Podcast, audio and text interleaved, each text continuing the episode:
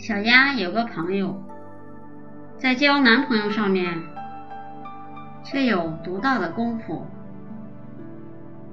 她很搞得定男朋友家里的长辈。她的工作是百货公司的专柜小姐，她很懂得凑趣。男朋友的妈妈在剥豆子，或者剥虾仁，或者看韩剧。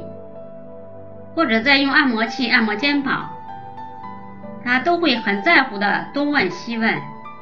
有的妈妈是爱抱怨的，喜欢说现在爬一层楼梯就好喘。去年的衣服，今年竟然穿起来会太紧，这些事，有的妈妈是爱教导的，喜欢说这种鱼一定要这样切。我跟他们杀价的时候呀，一定会先把钞票从皮包拿出来，拿在手上。这些事，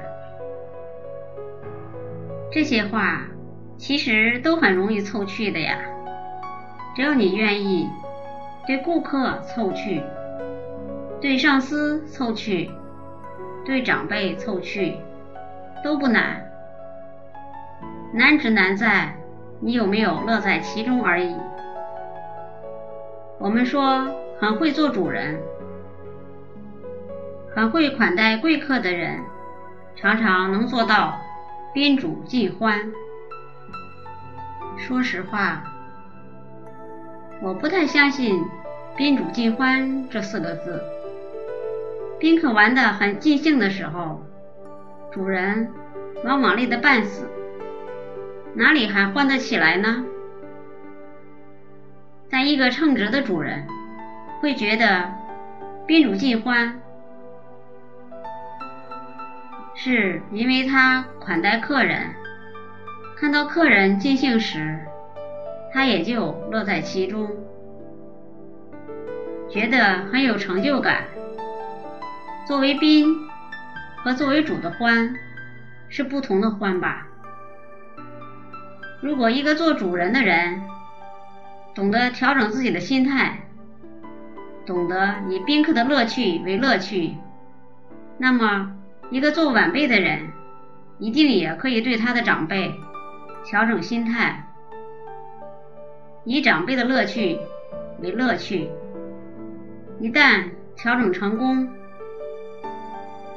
你会发现，凑趣的陪他们说话。即使那个内容你已经听过八九遍，也还是很轻松的就能完成的事。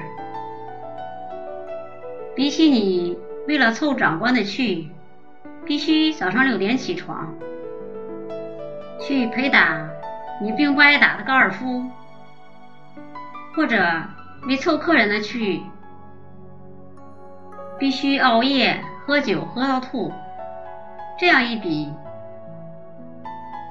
听重复的老故事，起码不伤身呀。当然，对长官凑趣，也许能升官；对客户凑趣，也许能拿到订单。那对长辈凑趣呢？我看也未必没有好处吧。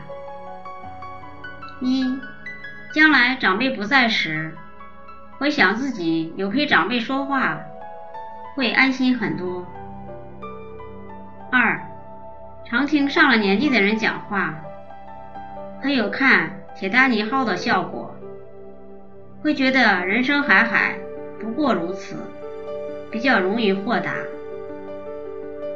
三，长辈故事里偶尔还是藏着一些人生经验，会启发你解决问题的方法。四。